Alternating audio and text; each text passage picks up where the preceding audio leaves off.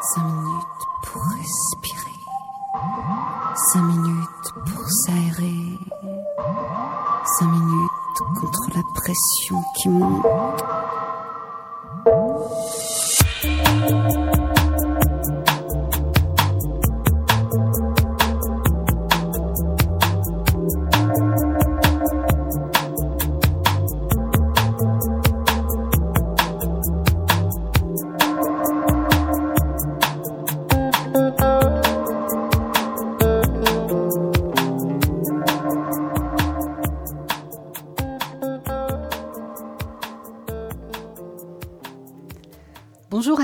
À tous, vous êtes sur Aligre FM 93.1 à Paris. Bienvenue dans ma nouvelle émission et je vous souhaite aussi une bonne Toussaint.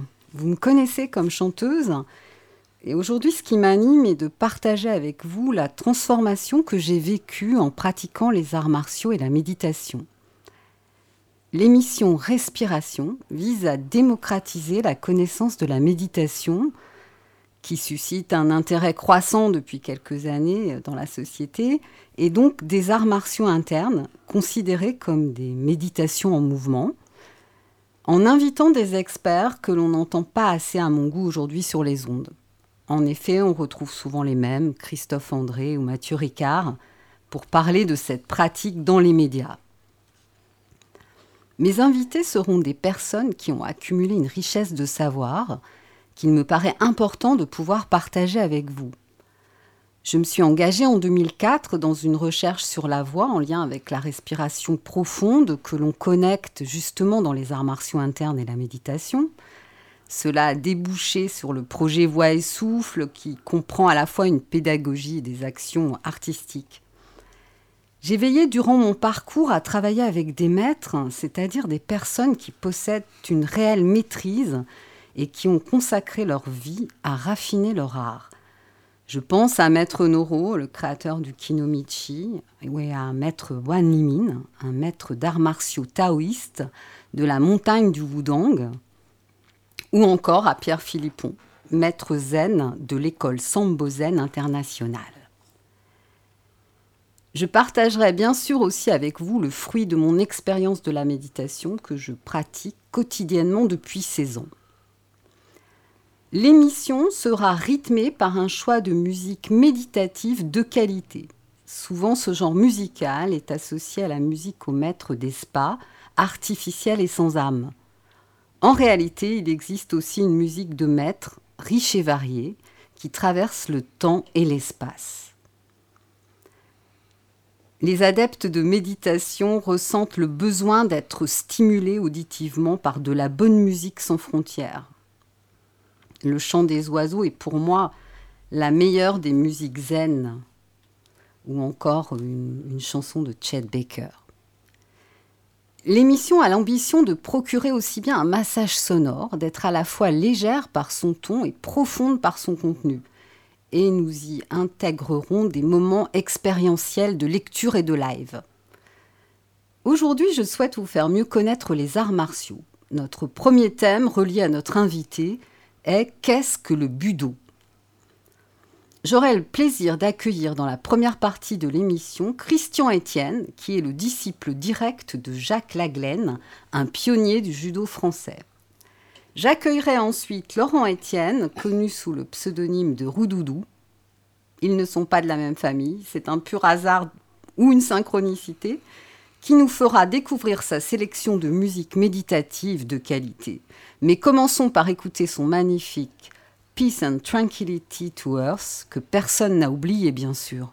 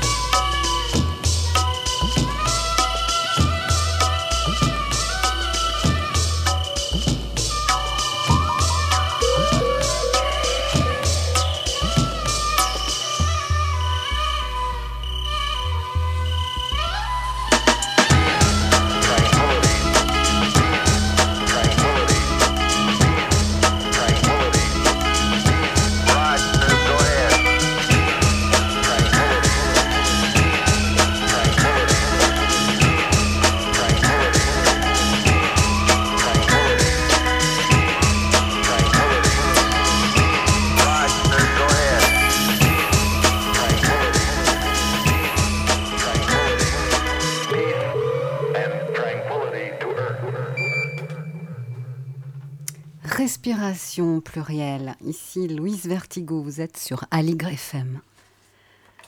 Bonjour Christian Etienne, merci d'avoir accepté de répondre à mon invitation. Vous êtes ici pour parler de Jacques Laglaine, ceinture noire numéro 5, pionnier du, pionnier du judo en France, dont vous êtes le disciple et le gardien de l'approche. Durant notre causerie, notre fil rouge sera de partager avec nos auditeurs une qualité de calme et de fluidité que personnellement j'ai trouvé dans la pratique du Qigong, qui est un art martial interne. J'ai appris qu'on pouvait apprendre toute chose en respirant ce que l'on fait, donc ralentissons, commençons d'abord lentement. Christian, vous êtes bien installé? Très bien, très bien. Nous sommes tout oui de vous écouter. Alors, pour commencer, qui êtes-vous, Christian Etienne? Eh bien, comme euh, vous l'avez dit, je suis un disciple de Jacques Laglaine, c'est pourquoi vous m'avez invité. Je suis donc judoka. Aujourd'hui, je suis retraité, j'ai travaillé en entreprise. Et euh, assez rapidement, je me suis tourné vers l'enseignement. Donc, je suis là pour vous parler de mon maître, Jacques Laglaine. Très bien. Et qui était Jacques Laglaine alors? Jacques Laglaine était avant tout un thérapeute. Quand il était, mhm. quand il était enfant, il voulait être médecin. Mais il n'a pas pu faire d'études de médecine parce que ses parents ne pouvaient pas lui permettre ces études.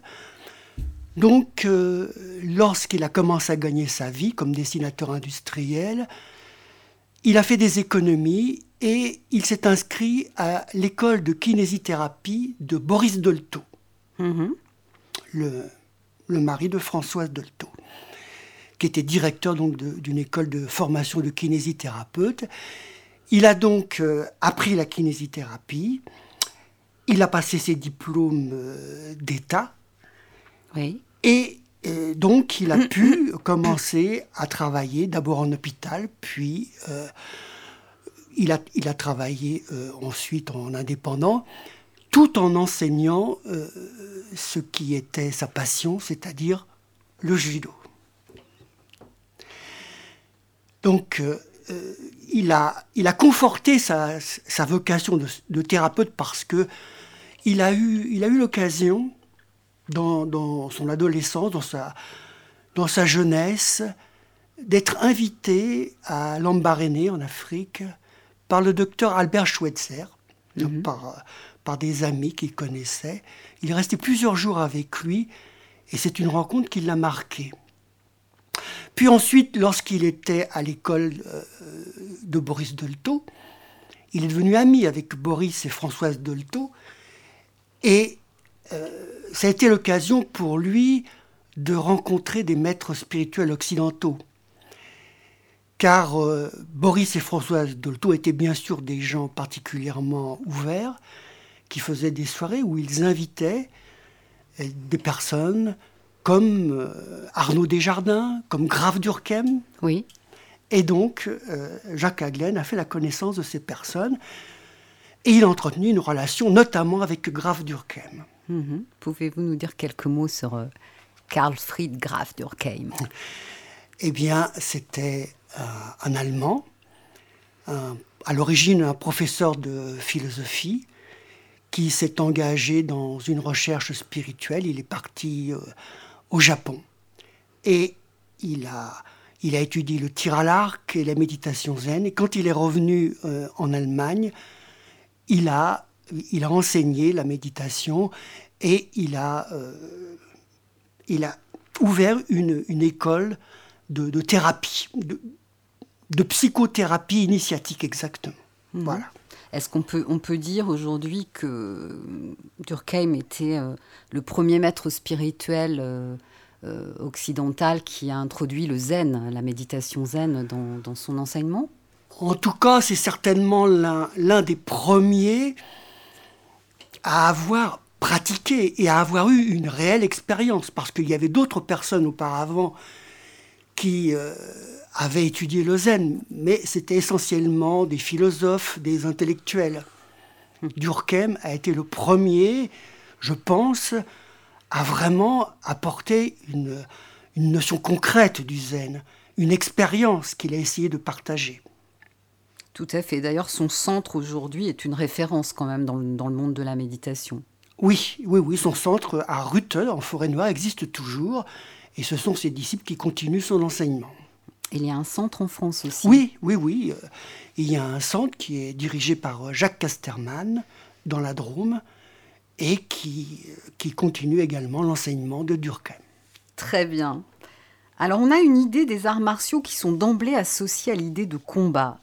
Est-ce vraiment le cas? Pouvez-vous nous donner une définition du budo? Qu'est-ce que c'est le budo?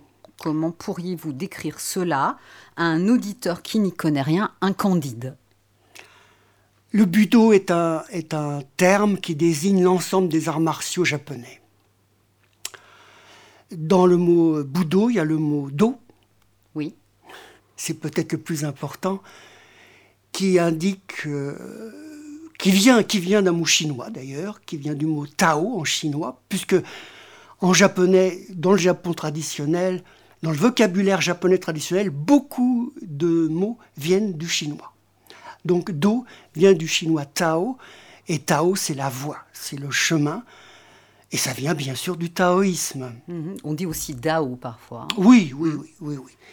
Donc de toute façon, les prononciations varient, elles viennent souvent d'Inde, passent en Chine, puis après au Japon. Ouais. Donc Budo, ce sont les arts martiaux euh, japonais dans leur ensemble. D'accord. Et euh, qu'est-ce qu'on peut dire d'autre sur euh, le budo, le budo?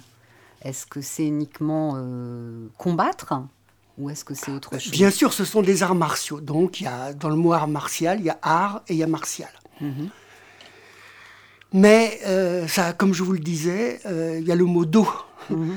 Et le mot do vient du chinois. Et le taoïsme, c'était une discipline spirituelle. Mhm. qui a été euh, pratiqué par les moines, les moines taoïstes en Chine pendant, pendant des millénaires. Donc, euh, euh, bon, pour refaire rapidement l'histoire, la méditation zen est née en fait en Inde. Mhm.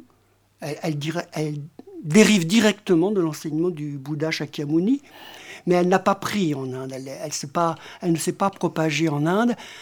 Elle s'est propagée en Chine parce que les Chinois avaient l'esprit euh, tout à fait préparé pour cette, pour cette discipline, avec le taoïsme justement. Et puis après, de Chine, c'est passé au Japon. Donc, les, les, arts martiaux ont une origine, euh, tous les bouddhos ont une origine, qu'ils soient japonais, chinois et, même euh, hindous, puisqu'il y en a aussi en Inde. Mhm. À la base, ils ont été créés par des moines. Mhm. Donc il y a une origine religieuse. D'accord. Et c'est quand on parle des bouddhos, c'est toujours le paradoxe, c'est que on a le art martial, art de la guerre donc, Mhm. et en même temps religion. Alors, religion, ça, ça évoque la paix. Donc voilà une contradiction. Est-ce qu'on peut dire que c'est une voie d'accomplissement de soi? Oui, c'est une voie d'accomplissement de soi. Ça a été, euh, même si au départ les moines qui ont créé les arts martiaux l'ont fait pour se défendre tout simplement, parce qu'ils étaient, ils étaient attaqués par des, par des bandits sur, le, sur, les, sur les chemins. Mais ils ont appliqué les techniques qu'ils utilisaient dans leur religion, c'est-à-dire éventuellement des techniques euh, basées sur une conception du vide. Mhm.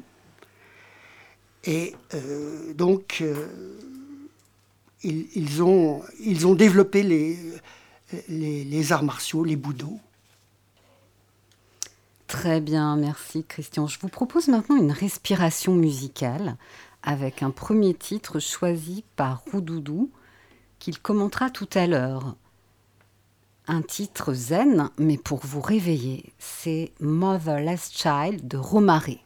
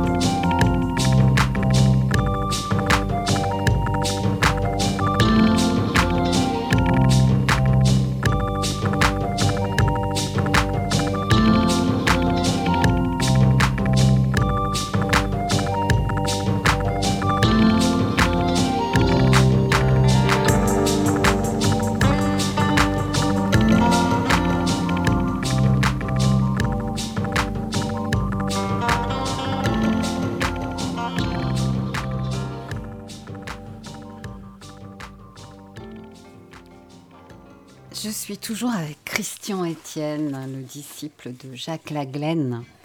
Euh, mais revenons-en à votre pratique. Qu'est-ce qu'au juste que le judo, Christian? Le mot judo, c'est do, donc comme je le disais tout à l'heure, la voix, et ju, c'est la souplesse. Donc c'est la voix de la souplesse, de la souplesse physique, bien sûr, mais essentiellement de la souplesse de l'esprit, la souplesse mentale. Le, judo a été créé au XIXe siècle par maître Jigoro Kano, qui, l'a créé comme une méthode d'éducation pour la jeunesse. Donc, ce n'est pas, c'était pas vraiment dans l'esprit de créer un art de combat. Il s'est inspiré de, des, différentes, euh, des différents arts de combat japonais, notamment du jujitsu qui était, euh, qui était fait pour le combat de rue.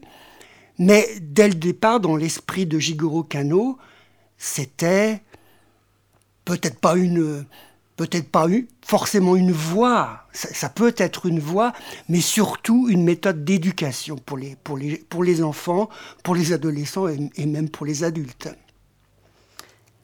Alors, est-ce le même judo que celui que le judo dont vous parlez, hein, donc le judo de Jacques Laglaine, que celui que pratiquait par exemple l'artiste Yves Klein? Est-ce le, même, judo que le judo de compétition qu'on connaît aujourd'hui? Il n'y a qu'un seul judo. Le judo qui a été euh, mis au point par euh, Jigoro Kano.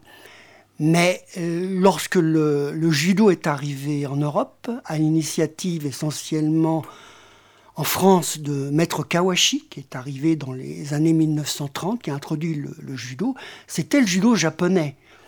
Bon, par la suite, euh, le judo euh, est devenu, a commencé à être connu, donc on l'a tout de suite interprété comme un, sport, un sport de combat. Euh, le judo, l'aspect sport de combat du judo existe indéniablement, mais ce n'est qu'un aspect, un petit aspect. Or, les Occidentaux, de par là, ça, ça, mériterait de longs développements, mais de par leur mentalité, mhm. ont tout de suite vu l'aspect sport de combat. Donc, euh, le judo a été rattaché à une discipline sportive. Et on a créé donc la fédération sportive de judo. Alors, vous me posez la question, est-ce que c'est le même judo que celui que pratiquait Yves Klein Oui, mais Yves Klein a travaillé. Enfin, celui de Jacques Laglaine. Hein, et, de Jacques et, de Jacques Laglaine et de tous les pionniers du judo français. Il y en a d'autres. Hmm. Euh, Yves Klein a, appris le, judo directement au Japon, d'ailleurs. Et c'était un judo très pur. Donc, on ne peut pas dire que le judo d'Yves Klein était un sport de combat. C'était le judo. Ensuite, le judo de compétition, Bon, euh, on, a, on a orienté essentiellement la pratique du judo vers la compétition, c'est ce que l'on voyait. Bon, euh, c'est quand même, c'est du judo, mais c'est un aspect du judo. Et le, judo traditionnel, lui, est beaucoup plus large. Très bien.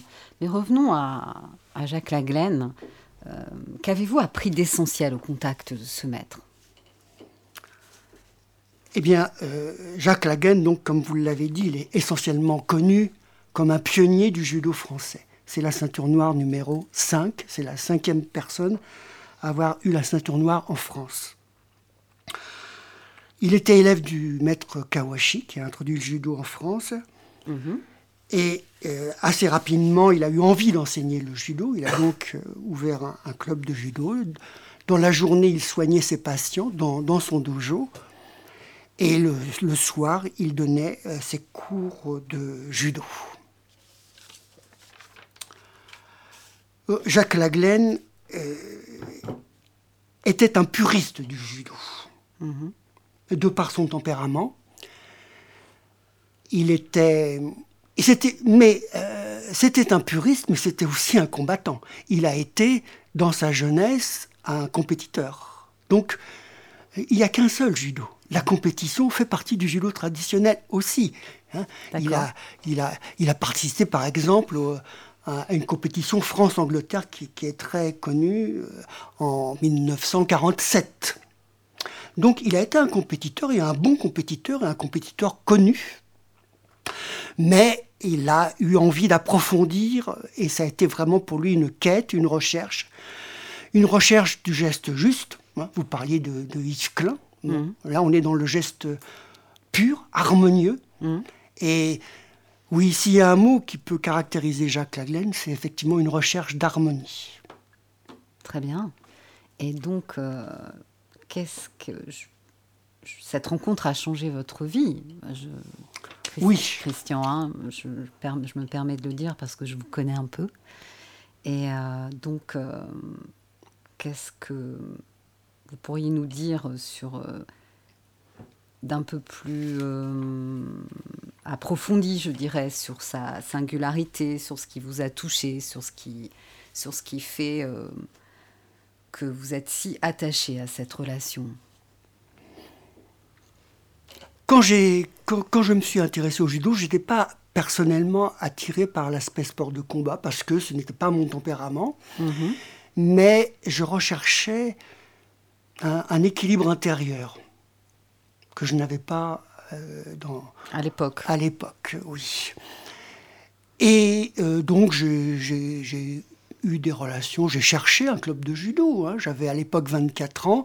J'ai cherché un club de judo et puis euh, rapidement, je suis arrivé par hasard chez M. Laglaine à Paris. Et tout de suite, bon, la relation, il y a eu une profondeur, quelque chose qui ne peut pas, qui ne peut pas s'expliquer. Hmm. Et, donc, euh, il m'a appris, il m'a appris dès le début, et il m'a tout appris. Et je peux dire que euh, euh, il m'a considéré comme un élève d'abord, comme les autres élèves. Puis, et, là, ça n'a pas été une décision ni de lui ni de moi, mais il m'a considéré, il m'a traité comme un disciple. Et puis, je peux le dire parce que mes amis le savent bien, euh, lorsqu'il a arrêté le judo, nous avons une relation d'amitié. Donc euh, il, était, très attaché à, l'essentiel des arts martiaux, parce que les arts martiaux, c'est vrai, c'est un combat, mais sans, aller trop loin, euh, le combat n'est pas un combat contre les autres, comme on pourrait le penser. C'est un combat contre soi-même. Les, maîtres, euh, les maîtres japonais disent il est plus facile de vaincre mille adversaires que de se vaincre soi-même. C'est très beau. Donc voilà, ça résume bien l'esprit dans lequel nous faisait travailler Jacques Laglaine. Parfait. Eh bien écoutez, moi je vous propose maintenant euh, de passer à une autre pause musicale euh, avec le morceau, le deuxième morceau sélectionné par Roudoudou, 2017 de Fortet.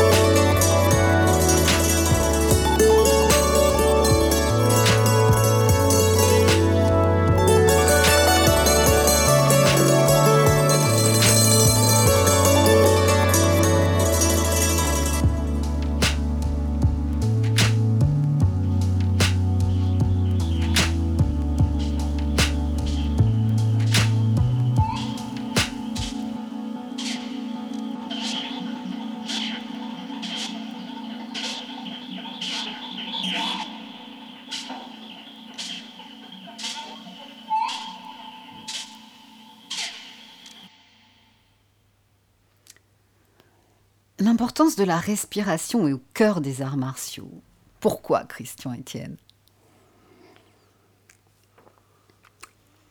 La respiration, en fait, euh, oui, bien sûr, elle est importante, mais vous savez, on n'en parle pas tellement.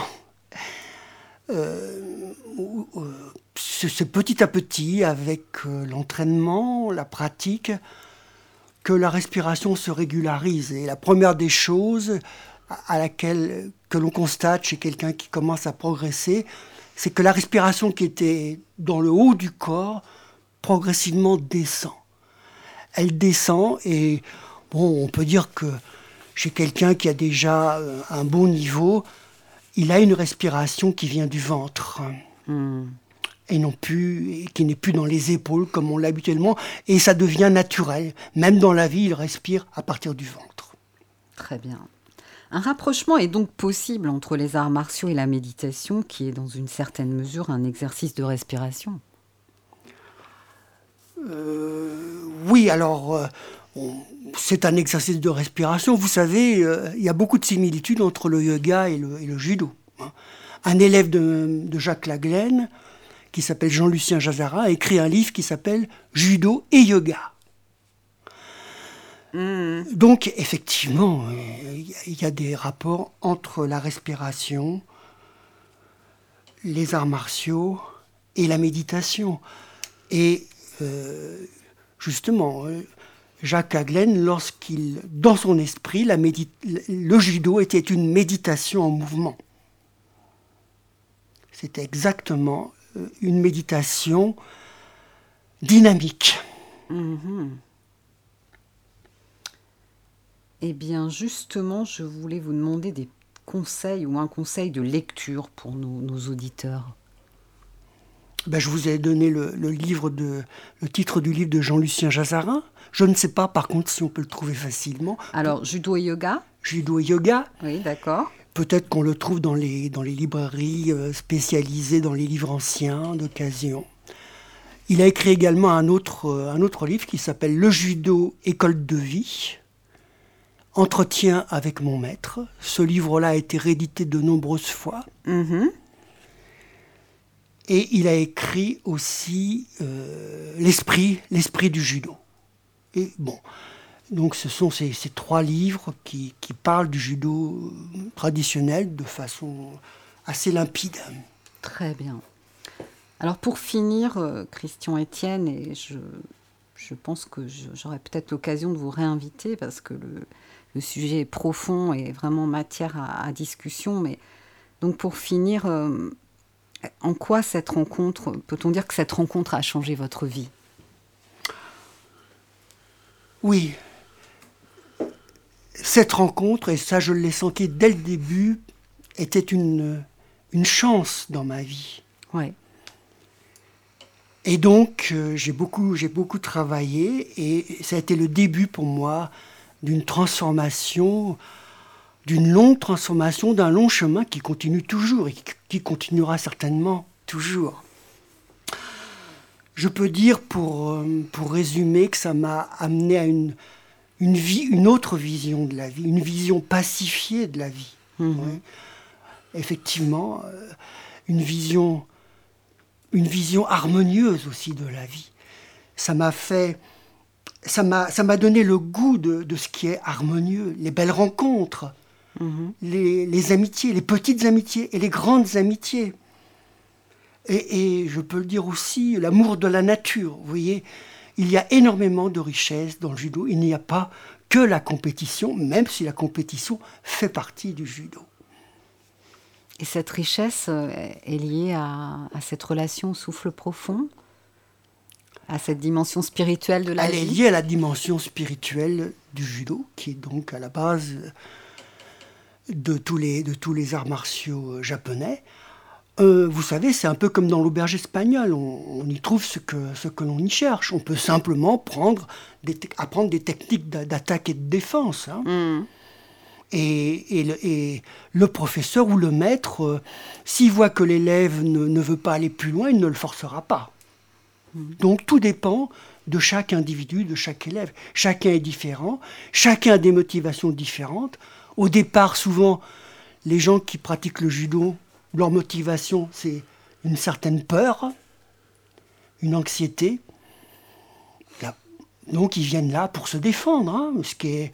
Mm. Et puis petit à petit, ils découvrent que c'est beaucoup plus riche, qu'il y a beaucoup plus d'ouverture, beaucoup plus de choses.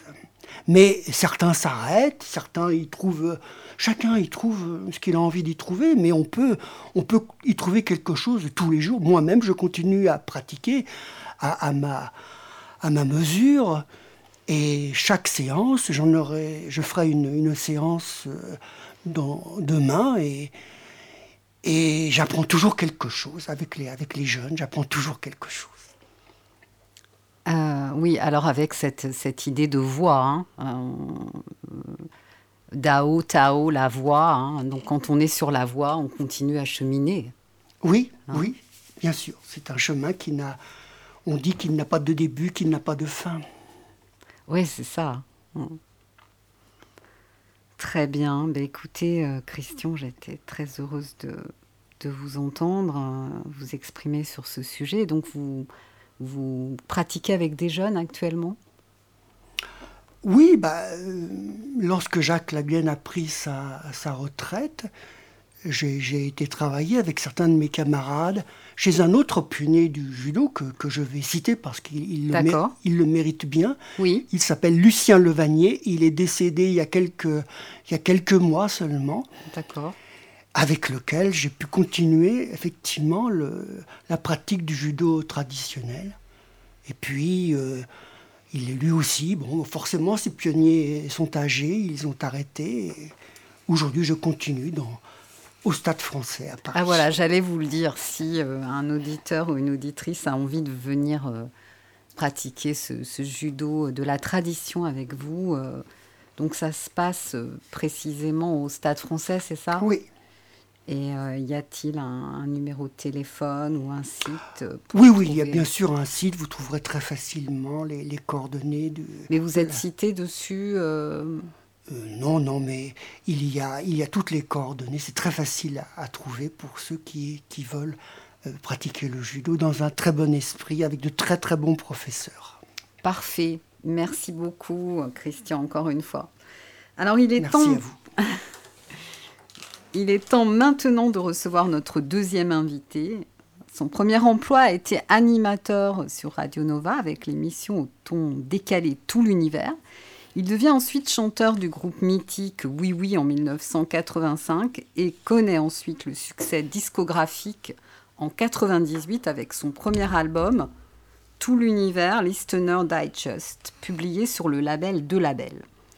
Le titre phare de cet album, Peace and Tranquility for Us, que nous avons réécouté avec plaisir en début d'émission et qui, selon moi, la musique étant le langage des émotions, répond parfaitement aux critères que je recherche de musique méditative de qualité, est également connu pour avoir été la musique du documentaire Les yeux dans les bleus. Suivent ensuite deux albums, Just a Place in the Sun et Original Sound Cracks. J'ai le plaisir de recevoir Roudoudou. Bonjour Roudoudou, que devenez-vous? Tout le plaisir est pour moi. Bonjour Louise. Eh bien, je continue euh, sur ma voie, mon chemin. Donc, euh, à, faire, faire de la musique, mais plus vraiment pour euh, le, dans le milieu discographique. Je travaille plus en ce moment, en tout cas, sur le spectacle vivant avec une compagnie de théâtre. Et je suis bien sûr ouvert à toutes sortes euh, d'expériences. Euh, voilà, si un jour on me propose. Euh, enfin voilà, quoi, la musique c'est quelque chose de, vivant et, et, d'ouvert. Alors, quel était ce, dernier spectacle vivant dont vous parlez? Quelle est la compagnie? Alors là, je travaille pour une compagnie montreuilloise, la compagnie Barbès, qui, qui, met en scène en fait une, série, c'est-à-dire plusieurs spectacles. Euh, là, il y a déjà eu une première saison. Ce sont des, comédiens qui parlent euh, des films qui les habitent mhm. sur scène. C'est des monologues, en fait, souvent des triptyques. À chaque fois, il y a trois films. Donc, j'avais fait une première saison. Les films, c'était donc euh, L'argent de poche de Truffaut, Ponette de Doyon et Santoine-Illois d'Agnès Varda. Et là, je travaille sur la saison 2, où c'est encore d'autres films. Il y, a, le Shining de Kubrick, Cassavetes, Une femme sous influence, et le mariage de Maria Brown de, de, de Fassbinder. Et donc mon travail à moi, c'est de faire des petits interludes, des petits interludes entre, les, entre, ces, entre ces, ces monologues. Très bien, des belles, des beaux films en Des belles références. Ouais, tout à fait. Je vous ai entendu euh, l'été dernier sur Nova avec une programmation euh, très pointue, euh, reflet de votre immense culture musicale. Comment s'appelait cette émission déjà? Alors c'était une petite série aussi pour Nova. C'était dans la grille d'été. S'appelait comment s'appelait déjà? Ça s'appelait Soul Food, je crois. Oui, c'est ça. Tout à fait, Soul Food. et en fait, c'était à partir de morceaux de, soul, de blues ou de. de... J'essayais de faire des petits menus Mhm. Euh, avec des, des, musiques qui parlaient bah, de, de, gastronomie en fait. Très bien, moi j'ai beaucoup apprécié. Mais parlez-nous maintenant euh, de la programmation des pépites que vous avez sélectionnées pour nous aujourd'hui. Euh, j'ai donc choisi parmi une dizaine de titres que vous m'avez envoyés, donc les deux premiers titres, Romaré et Fortet. Alors Romaré, en fait, c'est c'est un DJ anglais. Donc on a entendu le morceau Motherless Child avec un très joli sample de, blues de Odetta. C'est un DJ anglais qui qualifie lui-même sa musique de disco psychédélique. son pseudo, son vrai nom en fait c'est Archie Fairhurst et son pseudo il le doit, il l'a emprunté à un artiste afro-américain, Romare Bearden, qui est mort dans les années 80 et qui est, dont l'œuvre est essentiellement composée de, de collages de collage sur la vie et la culture euh, afro-américaine. Et d'ailleurs, son premier EP à Romare s'appelait Meditations on Afrocentrism. Donc on revient encore un peu à la méditation, bien sûr. Tout à fait euh, dans l'esprit de notre. Et donc sa musique, c'est ça, c'est une espèce de transposition de, de, musicale de cet univers graphique, de collage. C'est une musique qui emprunte donc beaucoup à la culture euh, afro-américaine, mais pour la faire fusionner aussi avec la culture dance floor. Voilà un collage improbable entre euh, jazz, blues, soul, disco, euh, hip-hop. Voilà une, musique qui, est très inventive, à la fois euh, vintage et très actuelle entre la citation, l'invention. Mais ce qui l'intéresse, c'est quand même moins de recycler que d'innover. Et, Parfait. Et pour Fortet? Fortet, c'est un, autre anglais, un, musicien anglais, donc producteur d'origine plutôt indienne par sa mère. Et ce qui fait qu'il a une multiculturalité qui l'amène à expérimenter beaucoup de, genres musicaux différents aussi, que ce soit le hip-hop, le jazz, la musique traditionnelle. Il a par exemple fait un album de raga indien électronique, mmh. donc deux morceaux de, de 20 minutes. Et voilà, c'est le morceau qu'on a écouté, c'est extrait de l'album New Energy, qui est vraiment placé sous le signe de, la zénitude parfaite. Vraiment, tout l'album est magnifique, euh, très très poétique, à la fois très cérébral. Enfin, vraiment, une vraie révélation cet, cet album. Et c'est bien pour ça que nous avons écouté un deuxième titre, n'est-ce pas? Euh, non, c'est pas Fortet, c'est Romaret ah, dont on va écouter un deuxième titre que, tu as, que vous aviez choisi. C'est un, autre album, un autre euh, album de Romaret. Ces deux albums sont chez le label Ninja Tune et celui qu'on a choisi d'écouter maintenant, eh bien c'est Honey.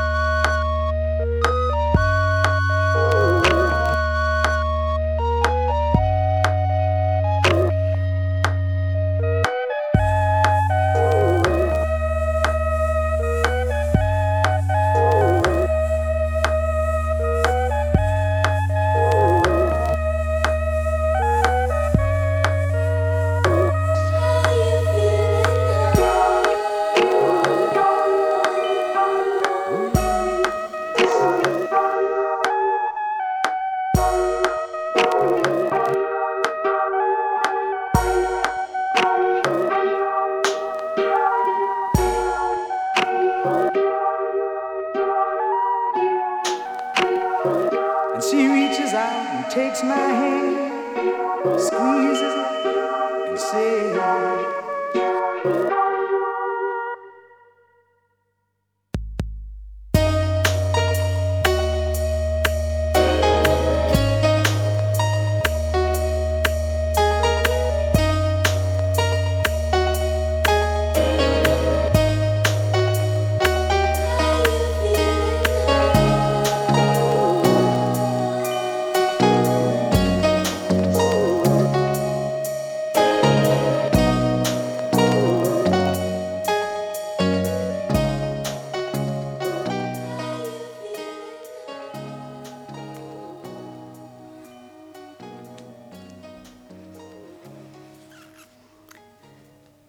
Vous êtes sur Aligre FM, Respiration.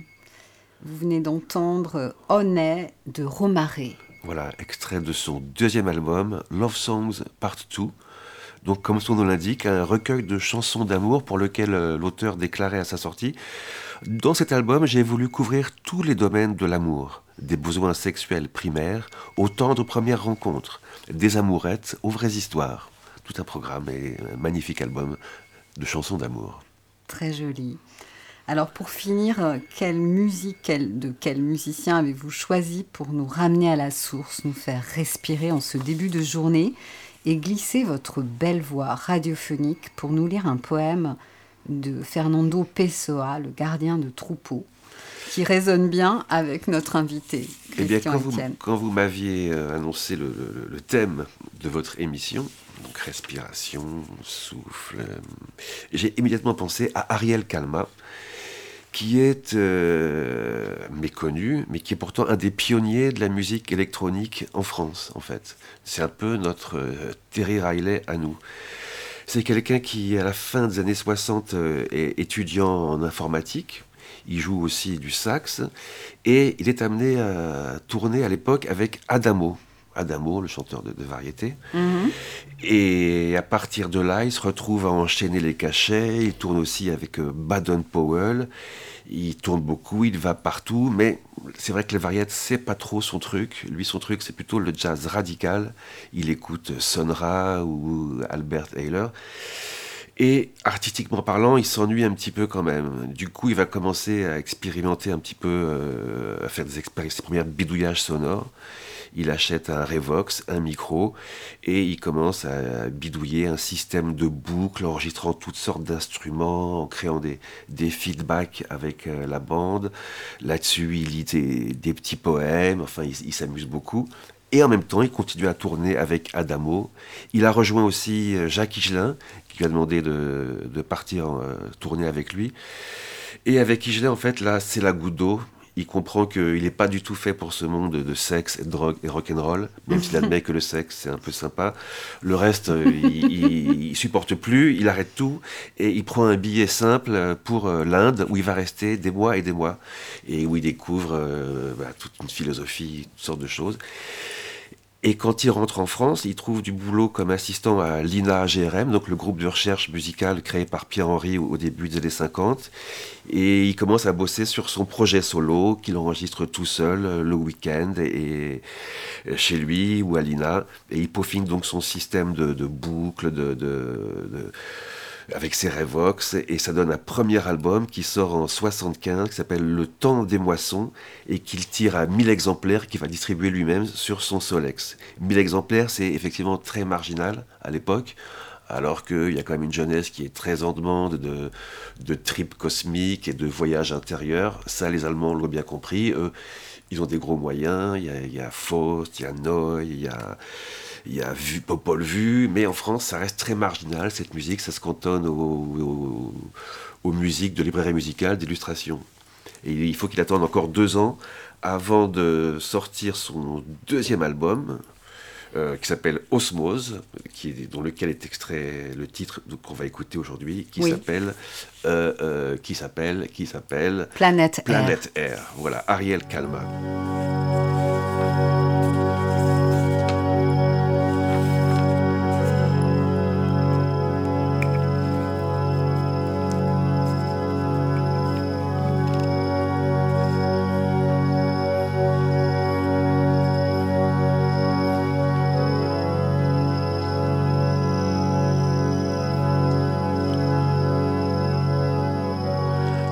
Que je vois est net comme un tournesol. J'ai l'habitude d'aller le long des routes tout en regardant à droite et à gauche et de temps en temps derrière moi. Or, ce que je vois à chaque instant est cela même qu'auparavant jamais je n'avais vu, et je sais fort bien m'en rendre compte. Je sais maintenir en moi l'étonnement que connaîtrait un nourrisson si, à sa naissance, il remarquait qu'il est bel et bien né. Je me sens nouveau-né à chaque instant dans la sereine nouveauté du monde. Je crois au monde comme à une marguerite, parce que je le vois, mais je ne pense pas à lui parce que penser, c'est ne pas comprendre. Le monde ne s'est pas fait pour que nous pensions à lui. Penser, c'est être dérangé des yeux, mais pour que nous le regardions et en tombions d'accord. Moi, je n'ai pas de philosophie, j'ai des sens. Si je parle de la nature, ce n'est pas que je sache ce qu'elle est, mais c'est que je l'aime, et je l'aime pour cela même. Parce que lorsqu'on aime, on ne sait jamais ce qu'on aime, plus que pourquoi on aime ou ce que c'est que aimer. Aimer est la première innocence, et toute innocence ne pas penser.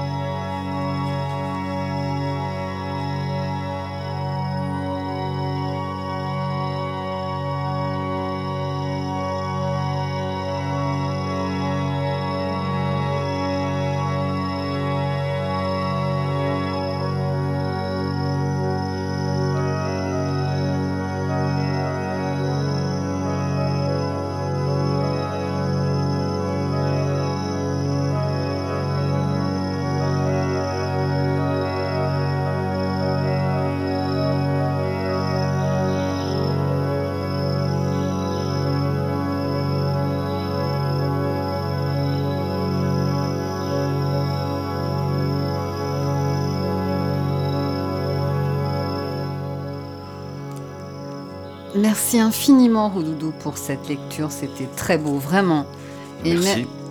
merci à vous, Christian Etienne, d'être venu témoigner sur Jacques Laglaine et d'avoir partagé avec nos auditeurs et nos auditrices vos précieuses connaissances en arts martiaux. Merci, Louise Vertigo. merci à Juliette Petit pour la technique et pour son sourire. Cette émission a lieu les vendredis tous les 15 jours de 9h à 10h. Elle est en direct sur Aligre FM et sera disponible en podcast. Pour notre prochain rendez-vous, retrouvons-nous le 22 novembre. Je recevrai un invité surprise pour parler de la méditation et pour la partie musique. C'est Almaz Vaglio qui est designer sonore, fondatrice d'Ecoin, de De la vraie musique et de la nouvelle chaîne qui viendra nous parler de sa passion pour la musique de qualité et fera la programmation musicale. Merci de nous avoir écoutés, je vous souhaite une lumineuse journée.